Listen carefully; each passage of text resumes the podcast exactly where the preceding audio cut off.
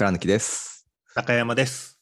雑草ラジオは倉貫と学長こと中山さんで僕たちの知り合いをゲストにお呼びして雑談と相談の雑草をしながらゆるくおしゃべりしていくポッドキャストです。今回の今月のゲストは、えー環境大全の久保之内誠さん、ぼっちさんです。よろしくお願いします。よろしくお願いします。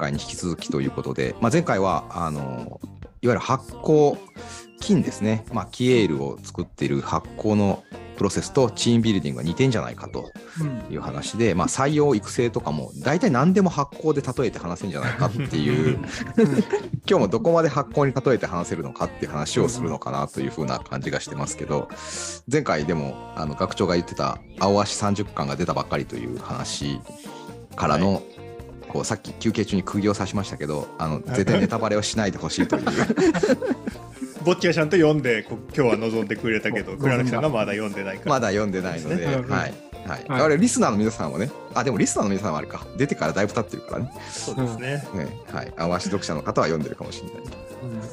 やっぱいい菌がこういると周りが発酵しやすいなみたいな話ですよね。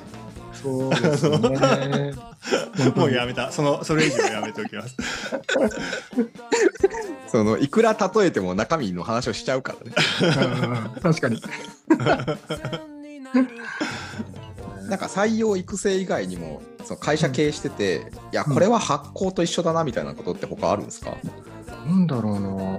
いや、採用育成、いや、だけど、こう大体こう、なんか当てはめながら発行につ、なんか当てはめながら考えてるかな。うんうんうんあの、うちもその定義し、発行経営って定義してて、うん。うんやっぱその腐敗と発行はまあ紙一重ですよとうんか、うんあとその、例えば考え、あの、うんまあ、その、善玉菌っていうのは僕ら、まあ、人をこう、うちの社員にも善玉菌とかって言っちゃってるんだけど、うん。あの、まあその良い人が活躍しやすい場所では発酵が進んでイノベーションが起きるよねとか、うんで、そのためには環境を良くして、うん。あの、良い人を育て、時間をかけて、思いを発酵させていくとか。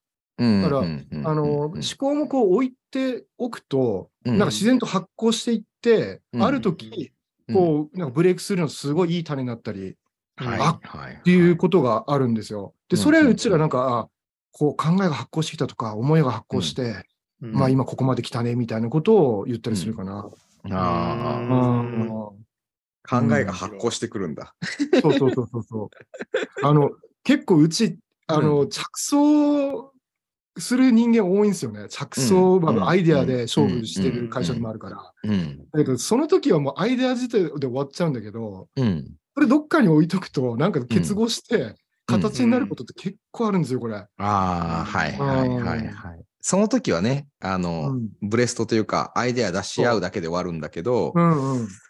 なんか、時間が経つと、それ、あの時のあれかなみたいなやつっそうそうそうそう。ていうのが、まあ結構ありますよね。ありますあります。うんうんうんそんなことも考えたりするようになって、うんうんなんかその雑談とか相談っていうのがすごい意味のあるものになったし、倉さんの書いた本も社員でみんな読んだんだけど、ああうちらはだけどやっぱりそういうのをすごいたあのタバコ部屋もあるんだけど、タバコ部屋で話してる人もいりゃ、うんうんあの休憩をあえて全員が、あの時間切って控除なんで取るタイミングで、うんまあ、そこで場を作って雑談するとか、うんうんうんうん一回やめてみたんだけど、あの、午前中、お昼時間とも近いから、そのうん、休憩時間を取るのやめたんだけど、うん。まあ、疲れるっていうのもそもそもあるんだけど、うん。その話しなくなるって言われて、周りと。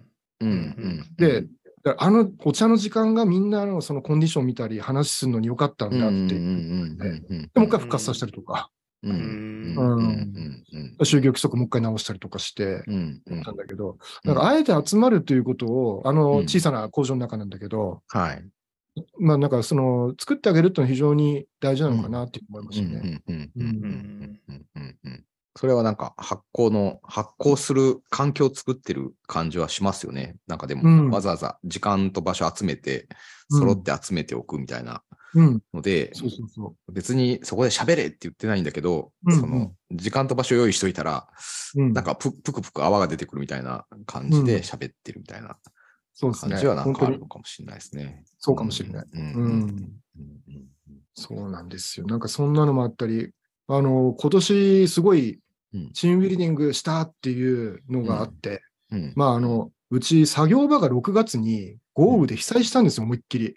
雨降って、土砂はい流れてきて、うん。もうあの災害なんですよ、もうあの災害認定されて、今こうこうあの、国の方で工事してくれうんる川,、うん。川がこううん氾濫したって言って直してくれるんだけど、天然のアクティビティじゃないですか、もう。うん。う。で、それをあの、まあ、いろんな自治体の人たちや工事の人たちと、うん。まあ、あのチームを作って解決するっていうのを2ヶ月ぐらいやって、でめちゃくちゃ時間もかかったんだけど、うん。うん。あの、その緊急の1回の、1回目のその工事が終わった時、もう本当に僕、寂しくて解散するのが、その工事の。うんすごい、この川をなんとかしなきゃダメだっていうこうことでみんな集ってるわけじゃないですか。うんでなんかもう寂しくて、いやもうこれ解散すんのかってだけど解散したっていう感じで、変な感感傷に浸ってしまって。うん。だけどその時もやっぱ話すっていうことすごい大事だなって、現場の人と話す地主さんと話す、うん自治体の人と話すとか、うんすごい大事だなっていうふうに感じましたね。うんうんいいチームになったんだ。なったね、なんかね。あの、副現場代理人みたいになってたから、毎日現場にいたから。うん。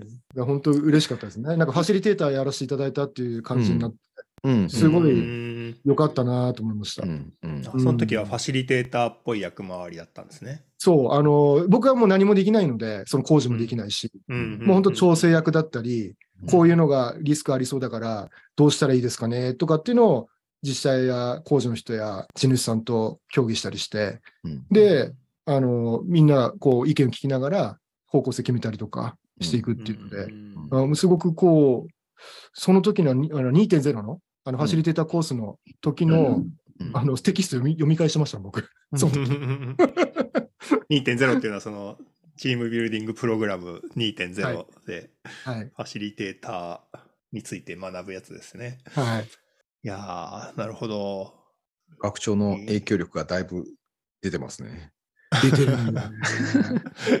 いや、でも、なんか、本当発行かって分かった瞬間に、自分のね、専門知識が全部ファシリテーションに役に立うんつ知識に変わるじゃないですか。ううんん。あと、さっきふと思い出しましたけど、あうんの、ティエール以外の商品で、あの、うん。土のやつありますよね。土が生き返るやつ。うはい。ん。堆肥、液体堆肥。液体堆肥ね。はい。あれとかもまさにあの土作るとかなんて、思いっきりなんかチームビルディングっていうかファシリテーションっぽいですよね。そうですね。つはい要は土の中の微生物のバランスみたいなのをこう整えたりとかするってことですもんね。そういうことです。はい。そう。だからもうぼっちの周り、なんか本当チームビルディングとかファシリテーションに例えられることが多すぎるから。うん。うん。いや、そう。面白いなそその、結構その時までって、やっぱ自分の体験したことで、うんつい説明してしまってたんですね。例えば、うん僕サッカーずっとやってたからサッカーでとか。だけど、うんそれはみんな知らない話もたくさんあるので。だけど、その発行とか、うちの授業で、その、あの、説明できるようになると、全然やっぱ腹落ち度合いが違う。うんなうん抽象化できなかったんですよ、僕。言語的に。うんうんうん。だけど、それが抽象化されつつも、発行っていうので一本筋通るから、うん。あの、本当にパートスタッフの皆さんもそうだし、経営陣も当然一般のスタッフも、うん。みんなに同じように話ができる。いやー、それはこれはでかい。うん、うん。めちゃめちゃでかかった。うん、そのその人たちの言葉になったら分かってもらえますもんね。そう、そうなんですよ。うん。うん。うちの会社も、あの、そのまま経営の言葉で伝えても全然伝わらないんだけど、うん。システム開発の話に例えて話をしたら、すごくみんな、なんか理解してもらえるっていうか、うんうんうん腹落ち、腹落ち度は度合いが違うみたいな。うんうんうん。うんいや、本当そう思いました。今やってる仕事のこれと一緒だみたいな感じになると、うんみんなすごく理解しますよね。そうですね。本当そう思いますね。うんうん。うんなんかチームビルディング、まあ、チームビルディングっていうのがもともとそうなんだけど、こう、なんでしょうね。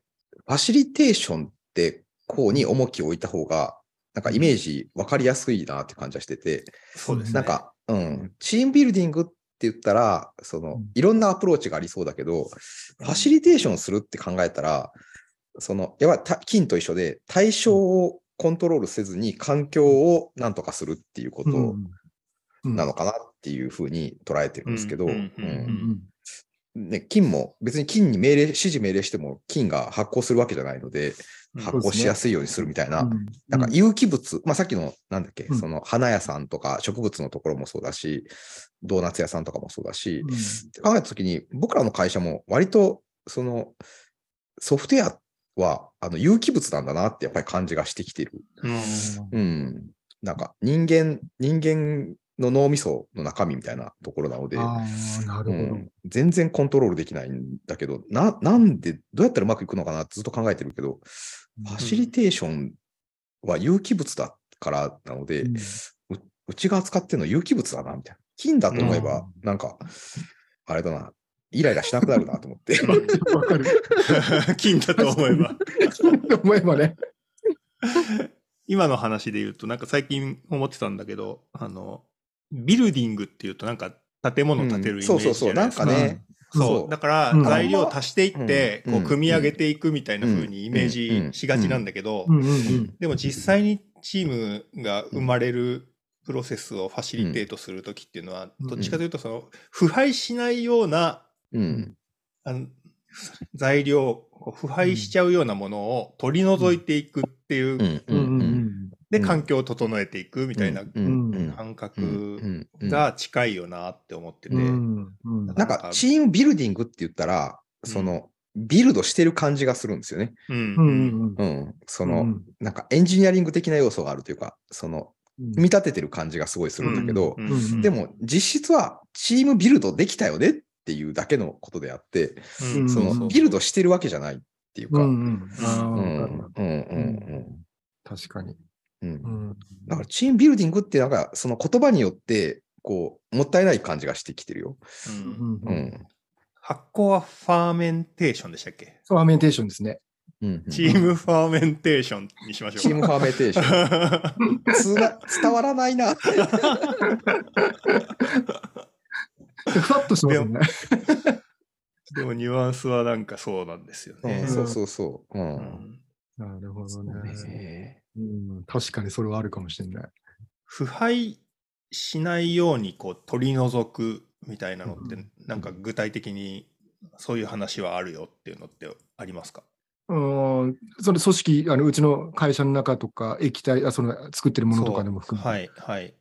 ああ、だけどね、あえてそう、取り除くとかは考えないけど、うんあの、やっぱ環境や、その、まあ、ちょっと駅の方に話になると、うん。やっぱ同じ環境っていうことはもう基本的にありえないんですよ。毎日変わるんで、条件。うん。うん。うん。で、なので、その、なるべくだけど条件一定にしてあげた方が、い僕ら伊豆米って言うんですけど、金の伊豆米が良くなるので、うん。伊豆米、うん。金の伊豆そ米う。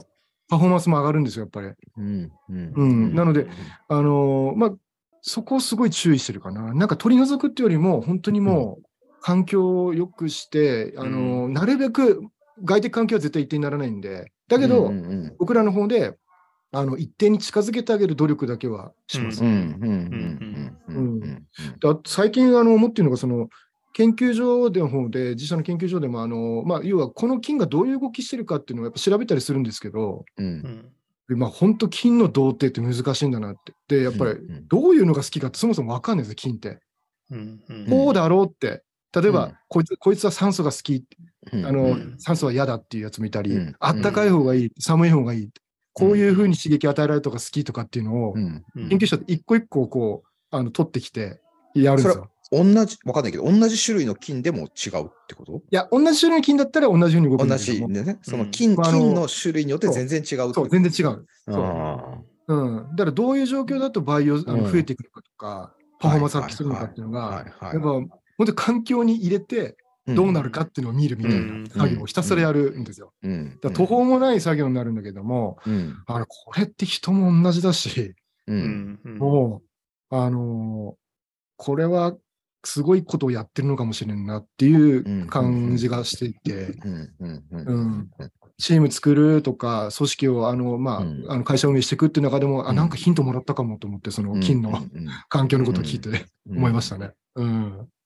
倉貫さんもね、うんあの、やってることを、その人数増えてきたって言って、その、うん 居住まいがうん悪くならないようにいろいろチューニングしてますもんね。水槽分けたりしてますよ。そうだよ、そこが大事なんだよ、また。なんかもうね、この金とこの金一緒にしてたら腐敗すんな、みたいな。分けたら、分けたら発酵するなとかね、ありますし。うんうん。いや、でもね、本当な、何の難しさかって、さっきの本当一人一人が違う、まあ、金が一つ一つ違うのと一緒で、うん。その、人が増えてくると、多分金も一緒かもしれないですけど、種類が増えてくると、うん。あの、前回の雑草の話もそうなんですけど、カテゴライズしたくなるんですね。うん。グループ分けとかカテゴライズしたくなるんですよ。で、うん。グループ分けとかカテゴライズした方が管理しやすくなるから、うん。そうやってやるんだけど、うん。でも、グループ分けしても結局一人一人違うから、うんその手間がずっとかかるんですよね。うんうんうん。なので、あの、ちょっともうこれ、人が増えて組織が大きくなって、手間が増え続けることに対して、いや、もう、効率化とかできないならどうすればいいんだろうかって今僕は途方に暮れてます。ううんんそれは、これはね、これは僕の。僕の、僕の、僕のあれです、本当雑草です。雑草。いやいやい僕のやいや。最近、最近の、あの、雑な相談ですね。うん。いやー、効率化できないからもうね、でも、その、限られてるのでね、リソースは限られてるので、自分の時間とか資源は限られてるので、うんこれはどうするんだろうな、みたいなところですうんね。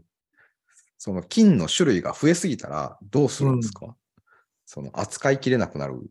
ああ、あの、うちの駅で。うん、うん。あのね、これちゃんとね、最終製品って、こう、あの、一定になるのって、ちゃんとその、金たちが、まあ、代替わりをどんどんしていくじゃないですか、増殖してうんうん、死んでいって、可視状態になったりして。うん、うん、で、あの、最終的に同じ、同じ金たちが、こう、残っていくんですうよ。ん、はい。うんで、これ、あの、酪農家さんも別々なので、うん、で、あの、いろんなその牛の尿を集めてきて僕ら作るんだけど、う、うんん。あの、最終的にはそそのブレンドしていくんですね、いろんな液体をね、あの、他の。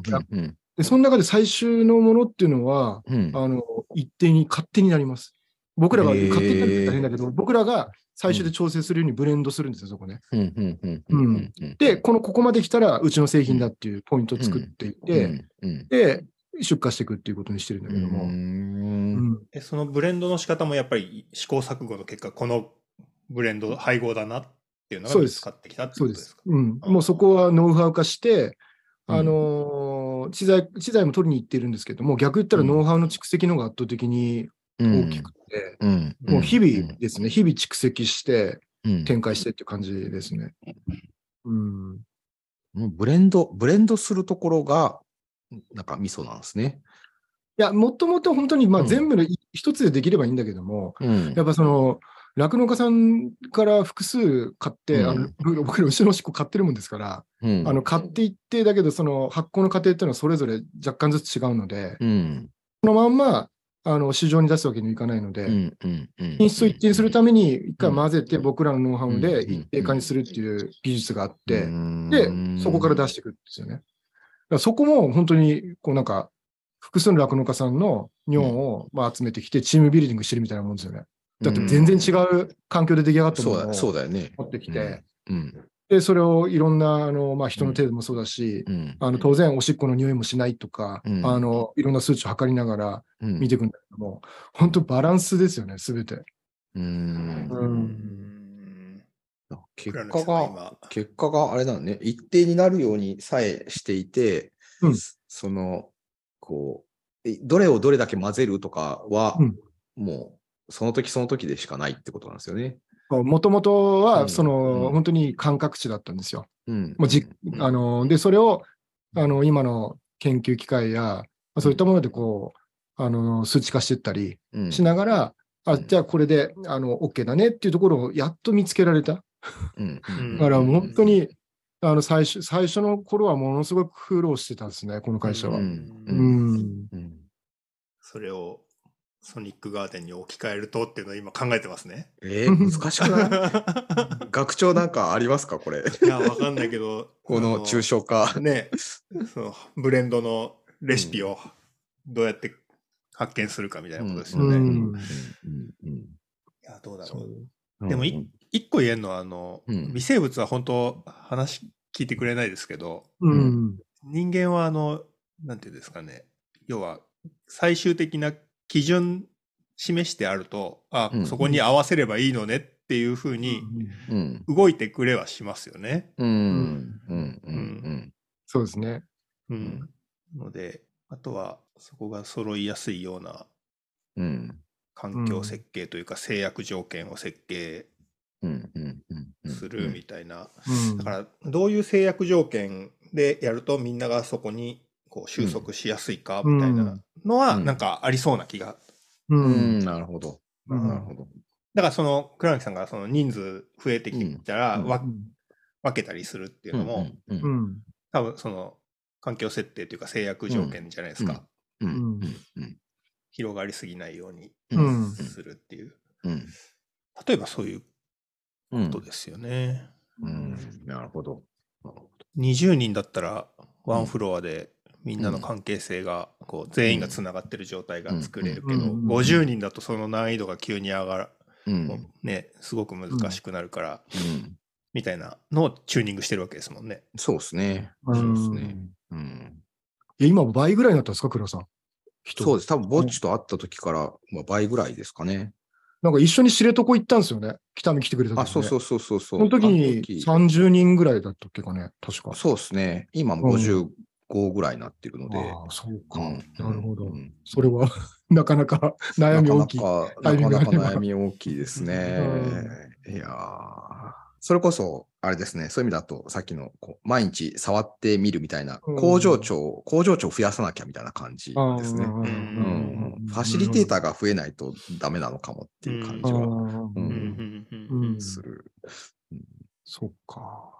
ファシリテーターを増やすのはやっぱその、うんなんて言うんでしょう。経営者がファシリテーターが何なのかっていうのをちゃんとうん。理解があって、うん。うんでちゃんと 何にもしてなそうだけど、うん。うんちゃんとうんあの大事な仕事をしてるんだよっていう。評価基準をこうみんなに共有をするっていうのが大事そうですね。うんなるほど。なるほど。ねうん。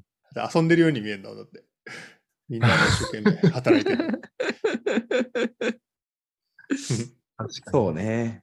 に。それもまあ環境設うん計の一そうつそうそう。なだからなんかもう、もう一段難しさがああるというか、その、うん目線がちょっと変わって、今までは金を見てたんだけど、今度うんは工場長を、ファシリテーターをファシリテートしなきゃいけなくなってるっていう感じうんがしてる。うんうんうんえーうん。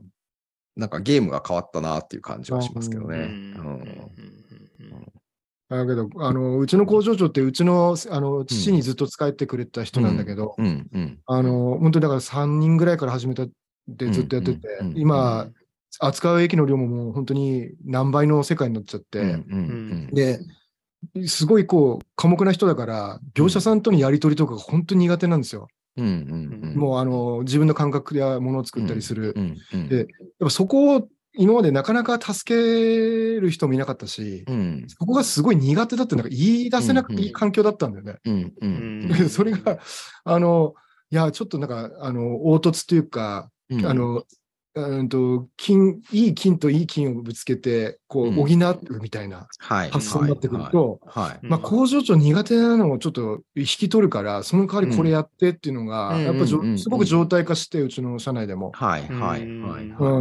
はい。で、一度あの役職も一回全部外してみたんですよ。あの、うん。一般のスタッフ、課長とか係長とか。だけど、倉さんさっきの話じゃないけど、うんうん。それだとね、もう、うちもまあ20、今、20人ちょっといるんですけど、うんもうね、あの、あまりにみんな 自由にやるから、うん。結構統制取れなくなって、うんで、今、執行役員3名置いて、まあ、経営、うん。あの経営は、まあ、役員いて、執行役員いて、うん。うんでうんうん。その下に一般のスタッフっていうふうにしたら、結構うまく回るようになって、うんうんうんうん。僕らとしては、僕や工藤君は、もう執行役員にこういうおオーダーでお願いしますっていうのをやって、うんうん。で、あとは、こう、工場長たちが、またスタッフの人たちと一緒にこう仕事を組み上げてみたいな感じなんていうか少し回るようになったかなっていうなるほど。うんなるほど。なるほど。うんそうね。工場長が全部やんなくても良いですもんね。その、そう、あの、でこぼそれこの中でね。僕はもううっかうんりそれをうん全て望んだんですよ。この人はもう駅もできるし、機械も作れるし、うん。いろいろやったんだけど、だけうど、設備屋さんと話するのがすごい苦手だったりとか。資材屋さんに発注をするということがすごく苦手だったりとか、うん。うん。うん。あの、すごいそういうところが分かってきて、うん。で、それを補える人がつくと、あ、うん。すごいいいパフォーマンスするんだっていうのを気づいて。それに気づくまですごいかかりました。残念なこと。もう本当僕があの悪いんだけど、それは。う。うんんうん。で、なんか発行してきた感じがあります、それを。うんなんか工場長手放してもらったから。えーうん。そうか。うん。そうね。なんか、その、一人で全部抱え込ませないようにするっていう、まあ、逆に言うと、それで他の人が助けられるようになるので、うんまあまあ、あの、チームになるというか、発行するというか、うん。っていう感じがあるのかもしれないですね。うん。そうね。うん。あとはなんか、今話聞いてて、もしかしたらと思ったのは、その工場長が全部見てるけど、その、こう、統計というか、数字とかうんもちゃんと見てるって話で、それがやっぱり合ってきてるって話なので、その、ね。なんかファシリテーターの勘だけに頼らないみたいな、はい、こそ。れも結構大事なのかもしれない。確かに、まあそれ、そうなってからすごく時間も短縮されたし、うん多分みんな、すごい結構精神的にすり減ってたと思うんだけど、そのうん、わからないことをずっとやってたから。だけど、それがミッシュルベを研究者たちがつけてくれて、うん。で、自分たちのやってることが正解だっていうのがちょっとずつ分かってくると、うん。めちゃめちゃもそのモチベーションにつながったりとか。してきて、うん。ですだそこの仕組みをやっぱ、はうんあのつなかなか作ってあげられなかったっていうのがすごいこう悔やまれるところなんだけど、うん。うん。うんやっとそのとこまで来たかなっていう感じがする。うーんなるほど。それなりにやっぱりなんか目立つ、あのそのグッドデザイン賞とか取らせていただいたりすると、うんうんうん。売れてくから、駅も作らなきゃいけないし、そうだよね。そうそうそう。あの、倉さん見てもらったけど、うちもめちゃめちゃ原始的じゃないですか。だからそこを少しこう、うん。あの、うん。それこそ DX どんどんしていこうとか、うんっていうのを社内で進めてくれる人が出てきたりとか。う、んうんうんうんで、あうんのーなんかいいアクティビティがどんどん社内でふできてきてるなって気がしますね。うんうんうんうんうんうんうん。いや、なんか、なん、なんとなく、ちょっとこう、道筋が発行から見えたかもしれないなという感じ。勝手に、勝手にいつもの勝手に解釈してるのはあれですけど、っていう感じはしましたが、大体また第2回がこれで終わりなので、はい、じゃあ引き続き第3回も雑なお話をできたらなと思います。ということで、また来週。雑草ラジオ